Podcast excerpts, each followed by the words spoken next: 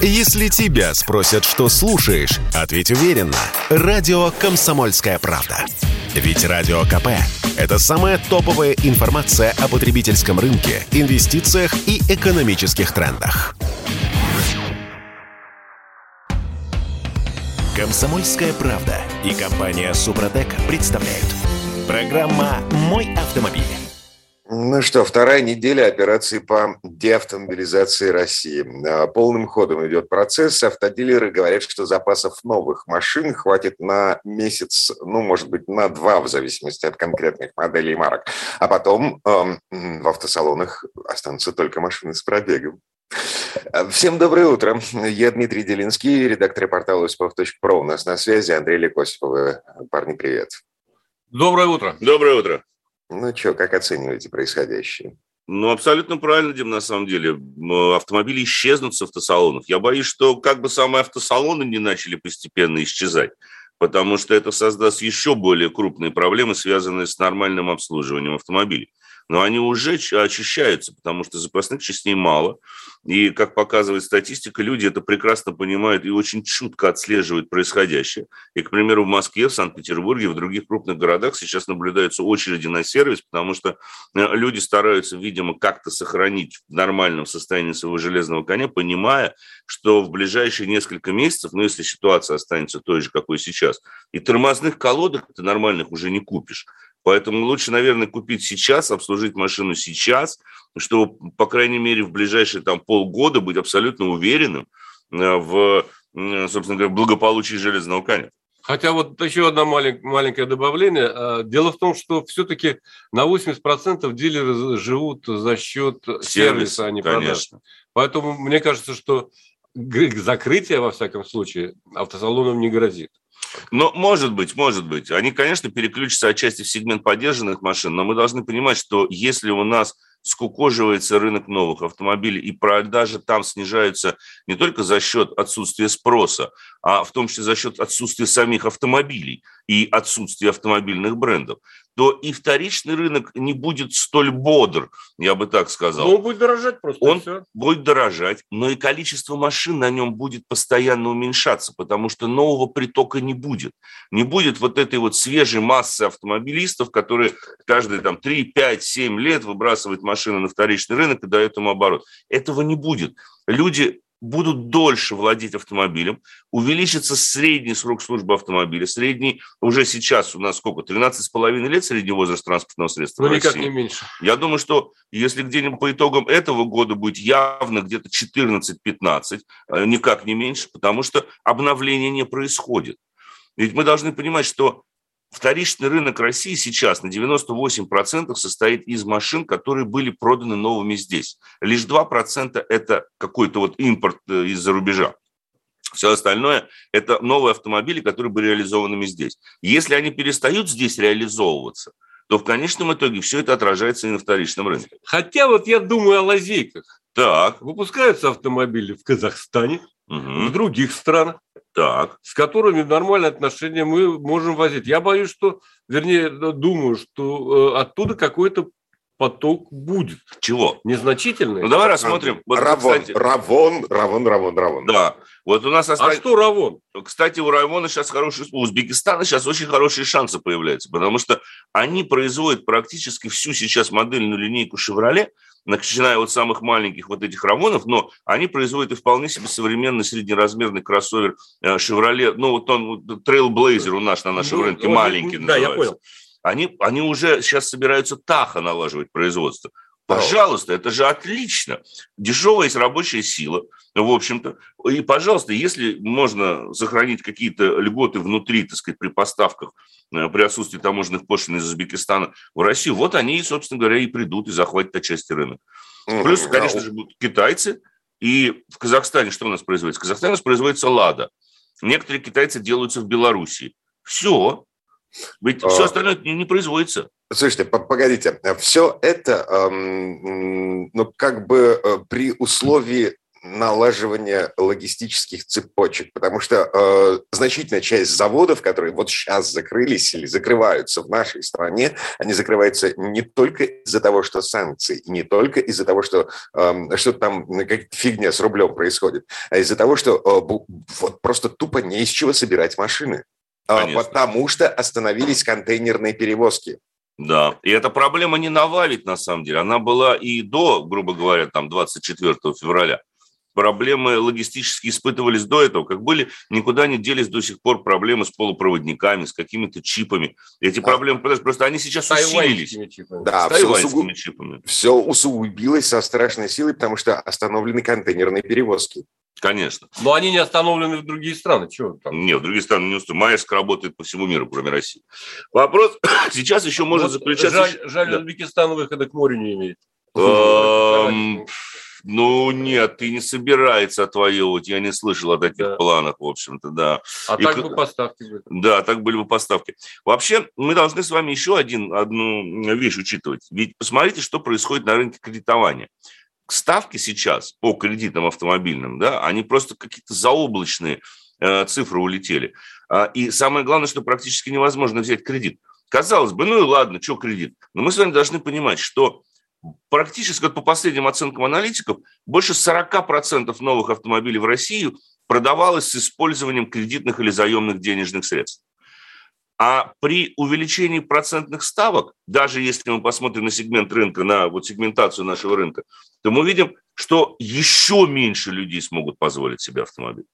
Потому что, ну, судите сами, вот ссылаясь, допустим, на расчеты того же самого Автоньюса, вот сейчас, если вы возьмете по текущей ставке Ладу Весту ценой в полтора миллиона рублей, да, О, вот это, это, это вам еще нужно найти Ладу Весту по цене в да. полтора миллиона рублей. Конечно. Так вот, при первоначальном взносе в 30% 515 тысяч и сумме кредита в 1 миллион вы будете ежемесячно платить 39 тысяч рублей. И я вот тут вспоминаю... В течение пяти лет. И я вот тут... И в течение пяти лет. И я вот тут вспоминаю наши эфиры месяцев двух-трех, когда мы говорили о том, я в том числе говорил о том, что сейчас, возможно, подписка на автомобиль будет выгодней. Я просто напомню, тогда Hyundai Palisade который до сих пор находится у нас на тест-драйве, можно было взять по подписке за 50 тысяч рублей в месяц. А вы сейчас кредит за Весту будете платить 40. Знаете, какая сумма э, платежа будет, если вы возьмете Volkswagen Polo за 2 миллиона? Первоначальный взнос 25%, ставка по кредиту от 24% годовых. Вы будете в течение 5 лет платить 52 тысячи рублей за Volkswagen Polo. Отлично. Нет, я не буду. Вот именно, Дим. А что делать? И вот тут мы, тут мы, собственно говоря, подкатываемся к очень забавной штуке. А что же будет дальше? И вот то, с чего мы начинали. Будет постоянное старение автомобилей. Постоянное будет ухудшение их качества. И снова станут, кстати говоря, более актуальными, появится новая подоплека э, под возрождением системы техосмотра. Потому что нормальных запчастей, судя по всему, не будет. Будем ставить китайское, будем ставить БУ. А Воз... потом запретим ездить. Бизнес развалов уже, собственно говоря, возрождается, он уже становится прибыльным. Эти гаражи вот в ближайшие буквально несколько дней вот появились несколько новых развалов, по крайней мере, вот здесь, вот в Московской области. И это то, что реально происходит. Но какая будет безопасность тогда у автомобиля? Вот ведь, конечно, э, вещь, которая лично меня откровенно расстраивает. Потому что, лишившись новых автомобилей, лишившись новых технологий, мы откатимся еще дальше. Не надо думать о том, что Китай все это займет. Не займет. Китай физически не может даже занять нишу запасных частей. Если просто все запчасти убрать и сказать, что все будет производиться в Китае, не сможет он этого сделать. Но этого невозможно сделать на самом деле. Просто по, по объективным, собственно говоря, причинам. И то же самое будет происходить, собственно говоря, с технологиями и со всеми остальными вещами. А, и тут не просто спецоперация по деавтомобилизации рынка, это будет спецоперация по деградации автомобильного и машиностроения в целом. Вот этого я опасаюсь, потому что мы не получим новых технологий. Мы будем штамповать на старых штампах, исходя из каких-то старых запасных частей. У нас не будет ничего нового.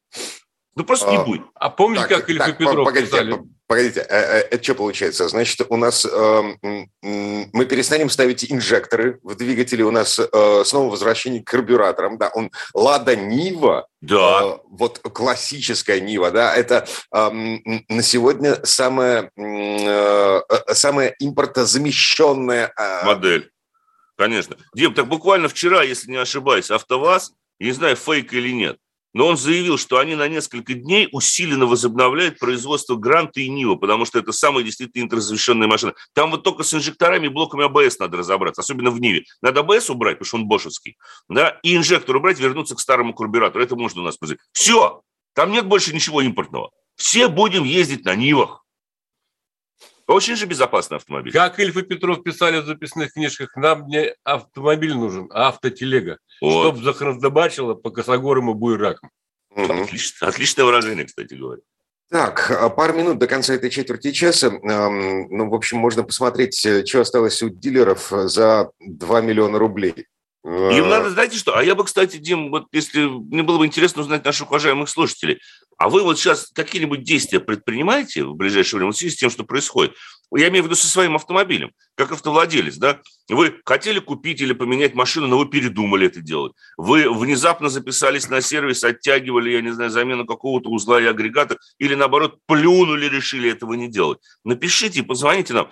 Ваша мне просто интересно проанализировать, вот сейчас это, конечно, будет пафосно, может, грубо сказать, значит, потребительское поведение, да? Вот потребительскую реакцию, потому что она всегда честна. Она всегда опаздывает несколько. Она запаздывает, но она честная. Ты сейчас спросишь у людей, совершенно, они не все представляют. Что, что происходит, ты хочешь сказать? Конечно, ну, время. Прямо сейчас мы прерываемся на рекламу. Я Дмитрий Делинский, Андрей Олег Осипов, редактор портала осипов.про. У нас на связи. Эм, пауза будет очень короткой. Комсомольская правда и компания Супротек представляют. Программа «Мой автомобиль». Ну что, в Москве, в Питере практически не осталось машин. Я вот смотрю, вообще не осталось машин дешевле 2 миллионов рублей. Это имеется в виду новые в автосалонах. А, я напомню, э, мы принимаем звонки и сообщения в WhatsApp, Viber и Telegram 8 967 200 ровно 9702 и прямой эфир 8 800 200 ровно 9702. Собственно, как вы переживаете эм, операцию по деавтомобилизации России? Что вы делаете? для того, чтобы, эм, ну, как бы оставаться за рулем, оставаться на четырех колесах. Я Дмитрий Делинский, редактор портала «Осипов.про». У нас на связи Андрей Лекосипов. Да, присутствует, конечно же. Вы знаете, Дим, ведь давайте еще, кстати, одну тему затронем. Она немаловажна, и ее почувствует каждый автовладелец. Я имею в виду стоимость полиса ОСАГО. А, да, кстати, интересно. Центробанк тут эм, развязал руки страховым компаниям, точнее, да. эм, как это называется, ассоциации с, с, страховщиков России. Российский союз автостраховщиков. Да, да, да, да, да. А, смотрите, до сих пор, эм, значит, тарифы на ОСАГО, тарифный коридор пересматривали только раз в год что бы ни происходило на рынке. Сейчас, эм, насколько я понимаю, пересматривать тарифы, тарифный коридор могут в любой момент и сколько раз, вот сколько душе вздумается. Да. Я вот, я вот мне интересно, а сколько раз вздумается душе? Вот есть какие-нибудь мотиваторы для думок души у э, регулятора? Очень, очень будет зависеть от стоимости колодок. Да, справоч, справочник запчастей, потому что эм, ну, как бы колодки те же точно. подорожали за вот эти две недели, они подорожали в два раза. Да, естественно. Но вот, э, ну как, ну не в два раза. Кто-то говорит на 30, на 50 процентов, кто-то говорит, что вдвое. На самом деле мы это толком не знаем, потому что сегодня же, по-моему, первый день торгов на бирже будет. Эм, эм, Поэтому посмотрим, насколько все это на самом деле подорожает завтра. Мы еще не представляем. А вот что четко нужно понимать, это то, что с удорожанием автомобилей запасных частей увеличивается налоговое бремя на самих автовладельцев. И это налоговое бремя будет увеличиваться абсолютно объективно, потому что э, ведь Российский союз автостраховщиков уже много лет нам говорит о том, что ОСАГО для страховых компаний чрезвычайно убыточный э, э, вид страхования. И они для этого вроде как собираются либерализовывать рынок, увеличивать границы тарифного коридора. Но если есть объективный фактор, как то стоимость запасных частей, а это расходы прямые страховой компании, которая нанесет в случае направления машины на ремонт, и прямые расходы, связанные с выплатами, то вот и стоимость ОСАГО будет постоянно расти. Потому что вот она, я думаю, что будет расти не, конечно, прямо пропорционально стоимости запчастей. Если запчасти вырастут ну, на 50%, то ОСАГО на 50% не подорожает. Но процентов на 10 при этом оно может легко подорожать. Ну и на 15 или даже, может быть, на 20. Но самое так, интересное... Да, погодите. Все это не распространяется на э, уже заключенные договоры. То есть вот я купил в феврале полис, э, там, условно, за 7 тысяч рублей, и он действует год. Да, это не распространяется, конечно, нет. Тот полис, который он будет действовать до по истечения срока его действия. Но, Дим, мы с вами понимаем, да, если у нас 40 миллионов автовладельцев в России находится, то вот эта вот ротация с полисами ОСАГО будет происходить постоянно. У кого-то полис заканчивается завтра, у кого-то срок его действия, простите, истек сегодня, а у кого-то через неделю. И по какой цене он его будет покупать, не знает. А это добавляет такой фактор неопределенности. Уже труднее рассчитывать даже стоимость владения автомобилем. При покупке или перепродаже ты не знаешь, сколько будет стоить страхование. Слушайте, а у нас сейчас э, камеры ловят э, людей без полиса ОСАГО или до сих пор не научились? Нет, они же до сих пор базы не стабилизировали между собой. А, понятно. Ну, что, вангую. Конечно. Бедные, бедные несчастные э, люди, которые купили полисы ОСАГО, сейчас э, будут рисковать, выезжая на дорогу, э, рисковать натолкнуться на человека без страховки, ну и со всеми вытекающими отсюда последствиями. А, ну, ну, понимаете, Дима, это было и до этого, на самом деле. Просто сейчас, сейчас будет чаще. Более массовый характер, конечно же. И более массовый характер приобретут те же самые разборки на дорогах. Потому что, ну, мы прекрасно понимаем, что сейчас даже выплаты по ОСАГО может не хватить для нормального восстановления автомобиля. В ближайшие несколько месяцев будет не хватать точно. И люди начнут договариваться между собой. И э, у этого будет очень много последствий. Не только то, что люди там договорились между собой, если договорились, то хорошо – оба останутся довольны. Но это значит, авария не будет зафиксирована. Машина не поедет на фирменный сервис, и мы не проследим историю этого автомобиля, потому что она будет ремонтироваться в гараже у дяди Васи.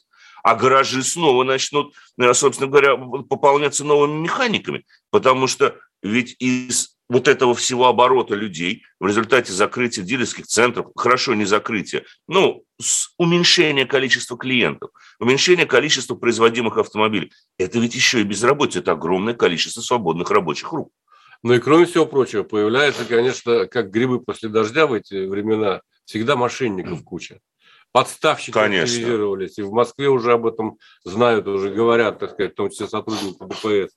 Ну, в общем, э, это надо все учитывать и переживать каким-то образом. Конечно. А, слушайте, дворники э, начнем снимать, да. Вот. Я еще левой пяткой кричу, что у меня э, лючок бензобака на лепестках. Э, судя по всему, эта штуковина запирается. И правильно запирать. Сейчас нужно запирать. Э, дворники тоже один. Давайте почитаем вот несколько смс-сообщений. Вот Дмитрий нам пишет из Благомещенска. Ой, жуть, те БУ запчасти, что продаются на развалах, во всяком случае у нас в Амурской области, всегда ходили больше и лучше, чем новые китайские. Ну, классно. Ну вот, пожалуйста, это ответ тем, кто говорит, что китайские запчасти полностью заменят европейские или японские. Не заменят, вот даже по качеству. Нет, это погоди. в этом столицах вот, да, да. Вы, вы там в столицах зажрались, поставлю оригинал новый. Для нас, простых людей, взять запчасть на разборке выгоднее в разы, так что не нагоняйте жуть. Мы не нагоняем. Эта жуть mm. приходит к нам. Мы ее не нагоняем. Конечно. Мы просто пытаемся разобраться в этом деле. И потом, понимаете... Прогнозировать, как это будет. Всегда должен быть поток свежих автомобилей, в том числе на автомобильную разборку. Чтобы ведь продать что-нибудь ненужное, надо сначала купить, купить это ненужное. Не да, это простоквашина, классика. Понимаете, если туда не будут поступать автомобили, то оттуда не будут поступать БУ запчасти, покрашенные, вычищенные и так далее. Логизм. Это вот та самая логистическая цепочка, обойти которую ну, никак не получится. Ну, не получится. По поводу, давайте прочитаем, значит, по поводу тематики нового автомобиля. На данный момент не вижу смысла покупать новый автомобиль по космическим ценам, стоимостям оставлю свой автомобиль, который есть, с запчастями проблем нет. Есть очень много компаний, у которых очень огромные склады, Автодок, там, Автопитер, Виз и так далее. Тут приводится, собственно говоря, несколько Это брендов. Из, из Тюмени, значит, девятый нам пишет. Что могу сказать? Сами дилеры, вот те компании, mm-hmm. которые обслуживают, э, собственно, доставку запчастей, да, они говорят, у нас запасов на пару недель. Да, конечно. Потому что сейчас сметает вообще все. Конечно. Вы должны понимать еще одну простую вещь. Вот мы все должны понять. Если производитель говорит о временной постановке деятельности на рынке, это означает, что его склад запасных частей закрыт. Вот эти все агрегаторы, все даже серые сервисы, очень многие запчасти покупали напрямую у производителя, напрямую с их складов вот этих вот запасных частей, которые оригиналы. И их больше нет, они закрыты и запчасти не приходят туда. Поэтому, да, кто-то накопил какую-то подушку, может быть, по расходникам на недельку, на другую, на две, но она все равно закончится. Вот опять же, должно быть всегда поступление чего-нибудь свеженького, чтобы это продавать. А если его не будет, рано или поздно запасы истощатся. И, понимаете, вот БУ тормозные колодки. Мне прямо вот интересно, как вы найдете БУ тормозные колодки? Да? Переваренная резина была, я помню, наварная резина была, и она кол- до сих пор существует. И колодки были. Я слышал, да, было такое. есть... С асбестом их еще когда наваривали колодки да. тормозные. Да. Но на них же опасно ездить. Скрипели нещадно, но каким-то образом... Ездили. А тормозные диски БУ, как с ними быть? Они их можно проточить, но все равно, вот когда-нибудь они закончатся. Сколько не протачивай тормозной диск, ты металл съедаешь, и наварить его нельзя. Особенно вентилируемый. А Андрей. с металлом у нас вообще хорошо. Э, да. Все, все зашибись. Эм, существовала же наша страна как-то э, до развала Советского Союза в условиях э, закрытой экономики, производя ну, практически все.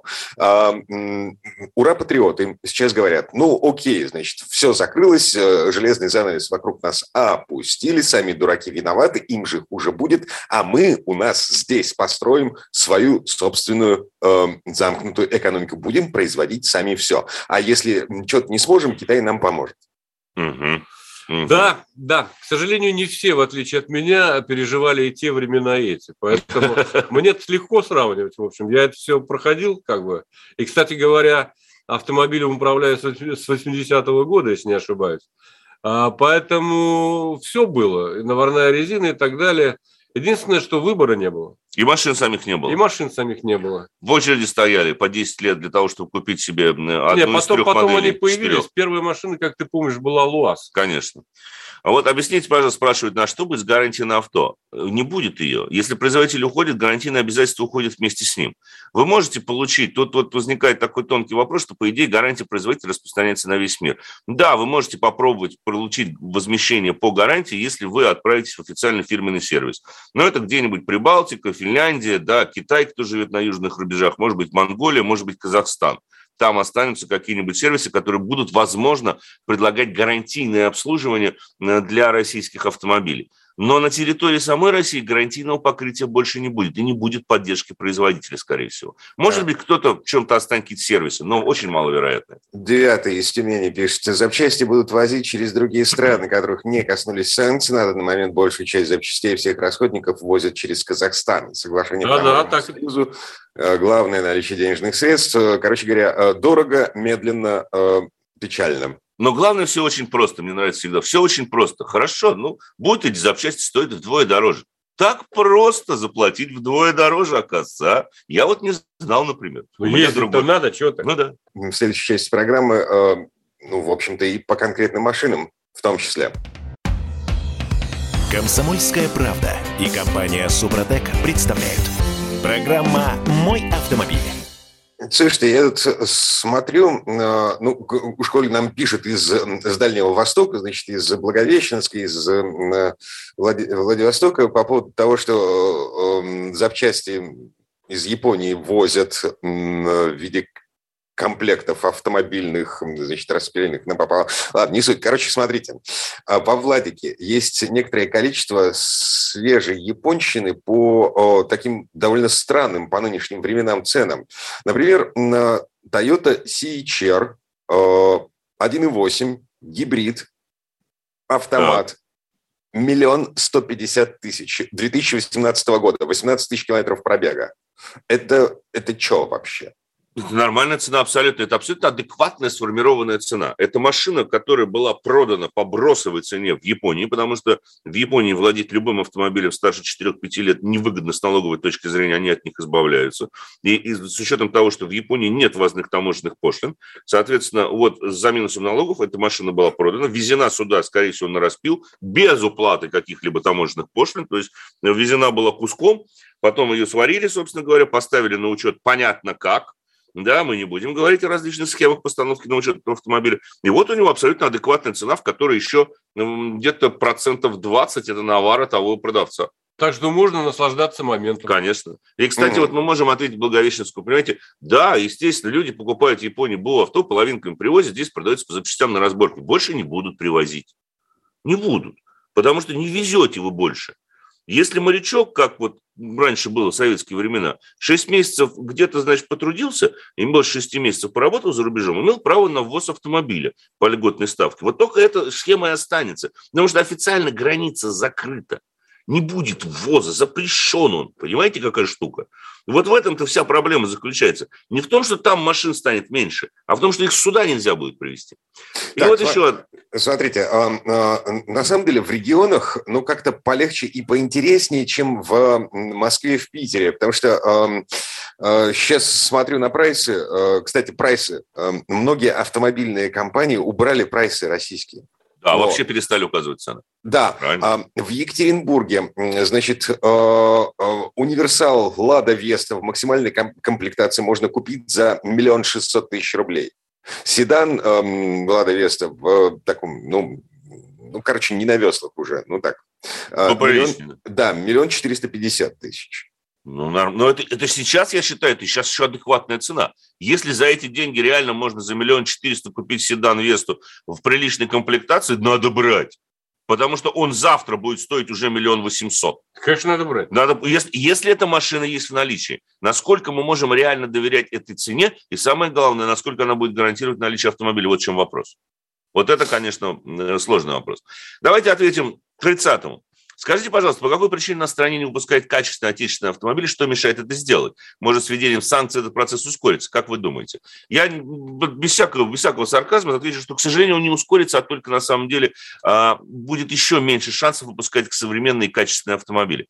Мы должны понимать, что современный качественный автомобиль – это прежде всего технология, огромное количество электроники. Оно не производится в России, оно не разрабатывается в России, оно все производится и разрабатывается конструкторских и инженерных, собственно говоря, а, подразделениях за рубежом в данный момент создания автомобиля. Давай еще одну вещь скажем, важную, на самом деле, очень простую.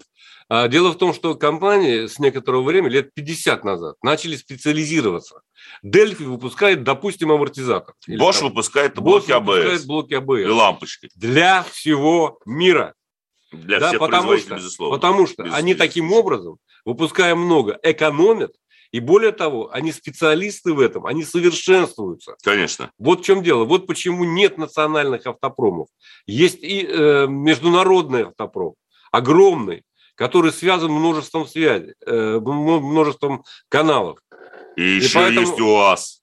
Нет, так а что УАЗ? Ну, даже у вас с АБС сейчас идет. Друг мой. Вот точно. АБС, э, аудиосистема и так далее. Конечно. А коробка э, джемовская. Ну да, естественно. Вот нам пишут, может, правительству нужно упростить ввоз поддержанных авто из-за рубежа, как вы считаете? Это, кстати, был бы правильно. Это ход. вот, это хорошая мысль. Это хорошая прочим. мысль, только никто упрощать не будет. По двум причинам. Смотрите, во-первых, это выпадающие доходы, это огромные выпадающие доходы, которые сейчас получают. Хотя вот, между прочим, молодец. Э, а хорошая мысль, реальная мысль. А вот реально, ребята, давайте поддержим натуре. Да, Поддержите людей, сняв вот полностью, сняв таможенные пошлины на ввоз автомобилей, обнулив их, сказав, ребят, ввозите все, что хотите. Тогда три таможенника застрелятся. Да, три таможенника застрелятся. Остается проблема вывоза оттуда, потому что, понимаешь, оттуда нельзя будет экспортировать. Но мы-то тут придумаем. Физическим лицам никто не запретит. Перегонщики еще не все умерли. Сейчас нормально нулевую пошлину можно нормально будет в нормальных машинах ездить. И это, кстати, хороший вариант. Действительно хороший вариант. Но я боюсь, что никто на него не пойдет. Вам сейчас начнут говорить о том, что, ну, кроме того, выпадающих доходов, вам скажут, вот сейчас завалят страну старым хламом, не экологическим вообще кошмар. Станем, вот помнишь эти фразы, еще десятилетней давности, мы станем свалкой автопрома мирового. Хо-хо. Слушай, сейчас может... над этим смеяться можно просто-напросто. Может, мы уже о машинках что-нибудь скажем. Да, давайте скажем действительно о машинках. Вот одно слово про полисад. Да, я наслаждаюсь моментом. Пока да, у нас по-прежнему он, он ездит. Пока да. он есть. Это просто восторг. Пользуйся, наслаждайся, да. пока есть возможность. Полисад, конечно, в этом смысле приятный автомобиль, мы о нем уже как-то говорили, и я говорю, что там как раз-таки можно не стремится купить себе машину в топ-версии на 20-х дисках, потому что на 18-х эта машина едет даже комфортнее, чем на 20-х. Вот удивительная штука. Пока у машины около 2000 километров, мы не меняли еще масло, не надо делать на нем нулевое ТО. Э, мы сейчас как раз думаем об этом. В принципе, расход топлива более или менее стабилизировался. Конечно, немало есть эта машина, но... А вот сегодня 11 литров на сотню. Да, при, собственно говоря, движении по трассе, главным по образом. Да. да. Ну, для 3,5-литрового V6 на 249 лошадиных сил это очень неплохой, на самом деле, показатель 11 литров в трассовом режиме, потому что в городе, конечно, машины есть побольше, около 16 литров на сотню. Ну, тут, в общем, тоже производитель пишет 14,9. Да, реально 16. За счет зимних шин, рваного режима движения, пробок, это еще очень хороший э, ну, вот смешанный цикл пишут 10,6. Да, но только надо преимущественно по трассе ехать. Да.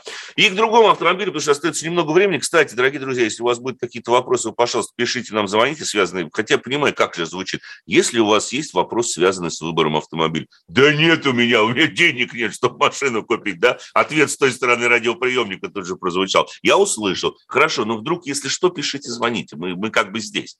А, совсем другой автомобиль у нас поступил на тест-драйв. Как известно, я расстался с Audi RS5 и больше, к сожалению, пока не смогу вам рассказывать о машинах Audi, потому что их медиа-активности на российском рынке, к сожалению, остановлены, они не общаются больше, не дают на тест-драйв автомобили. Но зато тут мне предложили, вот как раз-таки, говорит, Андрей, а возьми-ка Шкоду Rapid Sport Edition в тот же самый длинный эксплуатационный тест-драйв, народный автомобиль, на вторичном рынке представлен в изобилии. Да вот заодно и расскажешь. И я в связи с этим, у меня даже родился небольшой лайфхак. Вот те, вот те из вас, дорогие друзья, кто сейчас выбирает автомобили на вторичном рынке и особенно рассматривает модели, которые встречаются в такси. Небольшой лайфхак. Не берите машины в базовых комплектациях. Смотрите прежде всего на те поддержанные автомобили, в которых, к примеру, как у Рапида, у меня сейчас на тесте находящегося, есть, есть цифровой щиток приборов или есть панорамная крыша потому что эти машины не доходят до такси. Таксисты в основном покупают автомобили в базовых комплектациях. В лучшем случае это вторая снизу, там, с автоматом вместо механики. Но они не будут переплачивать за тонированные стекла, за оригинальный цвет, за спойлера, за черные диски, тем более за подогрев лобового стекла и за цифровой щиток приборов. Только за зонтик. Только за зонтик. Поэтому такие машины поддержанные нужно рассматривать именно в хороших комплектациях, потому что меньше шансов нарваться на машину из-под такси. А эти машины уже есть, в том числе с цифровыми щитками приборов. Причем тут Рапид вообще красавчик, да? Бордовый колор, черные диски, черные диски, черный крыша, черный тонировка сзади, черный спойлер на крышке багажника. Только глушителя нет. Спрятали. Не видно, там дымит где-то. Вообще. И что, Sport Edition э, подразумевает, что эта машина быстрая? Она действительно быстрая, Дим. 1.4 турбо – очень неплохой моторчик, я должен сказать. На, он, Веселенький уж точно. Она ускоряется очень весело. И у школы зрителей, поскольку машина недавно только у нас поступила в тест-парк, у нее есть еще одно огромное преимущество, чтобы 1.4 – это нормально настроенная подвеска. Там есть имитация блокировки переднего межосевого дифференциала. Oh. И ты нажимаешь на газ, и ты буквально руками чувствуешь, вот сейчас скользко, подморозило, сегодня в Москве сейчас минус 12, да, вниз где-то ледок, и ты чувствуешь, как оба колеса тащат друг за другом. Это называется система XDS, она еще появилась на Volkswagen в 93 году. Да, вот она на Шкоде до сих пор развивается, она ставится на Шкоде именно на 1.4 турбо.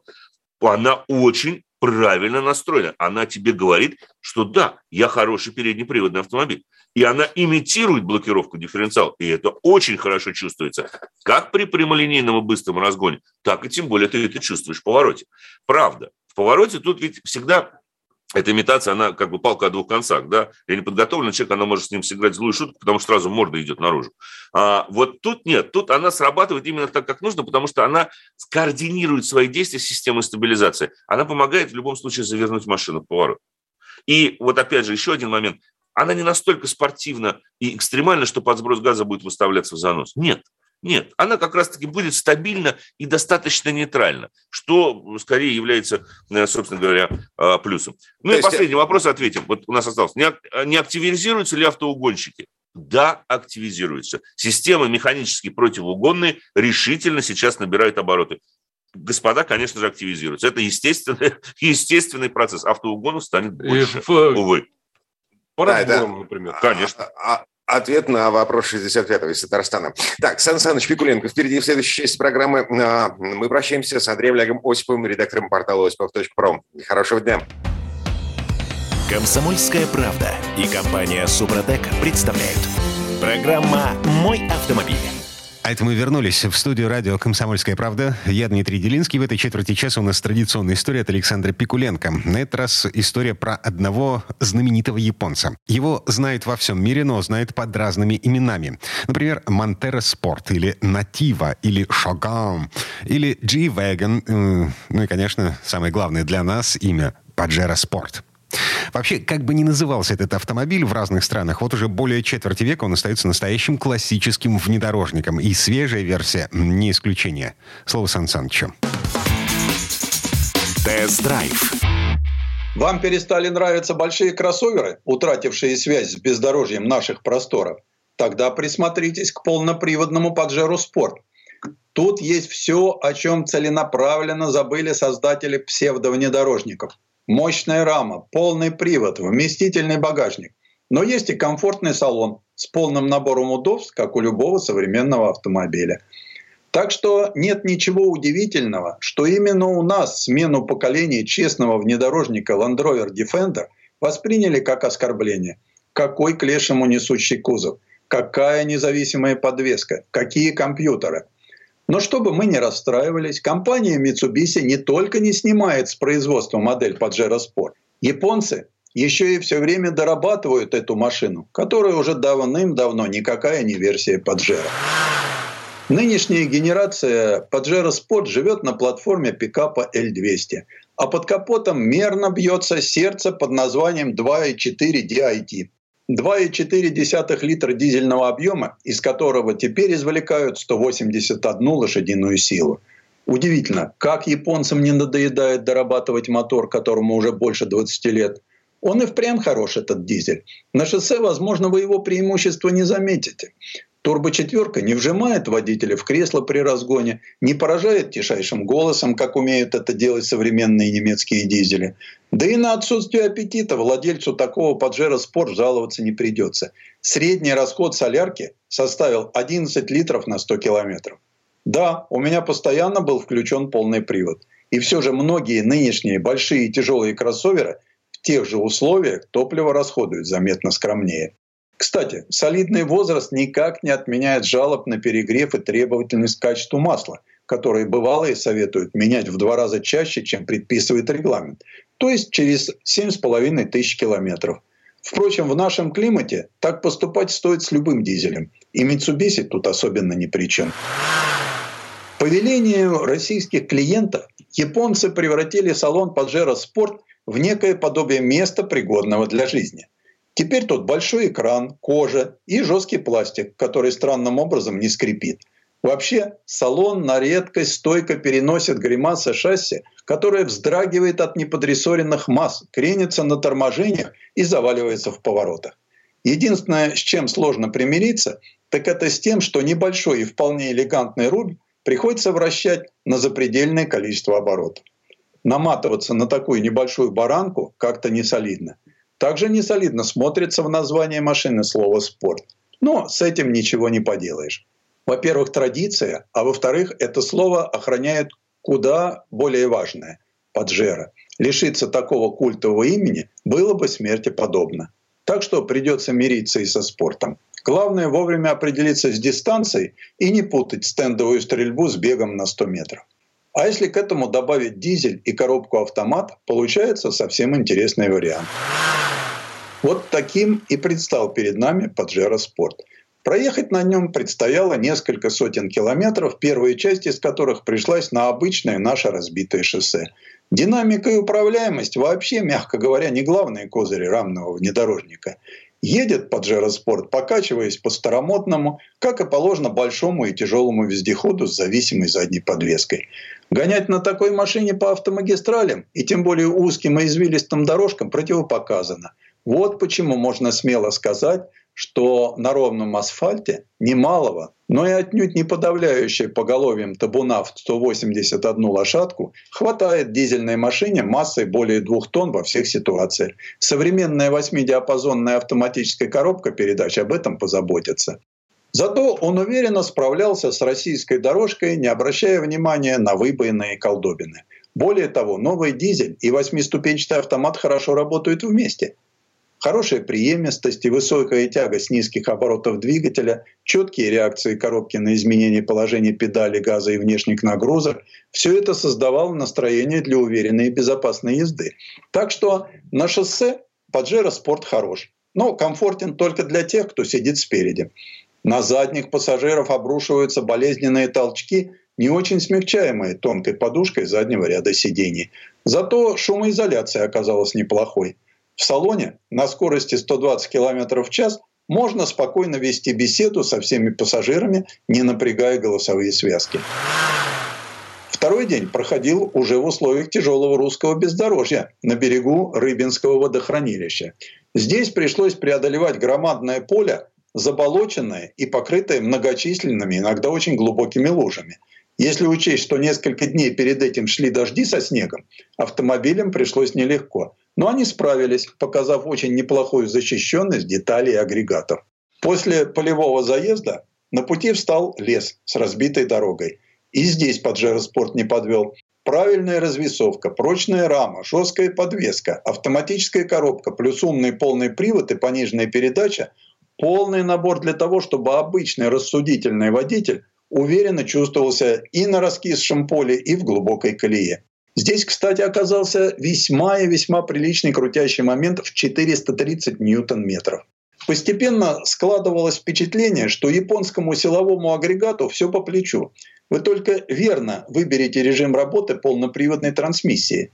Солидный и одновременно симпатичный селектор, расположенный на центральном тоннеле, позволяет установить любой из четырех режимов.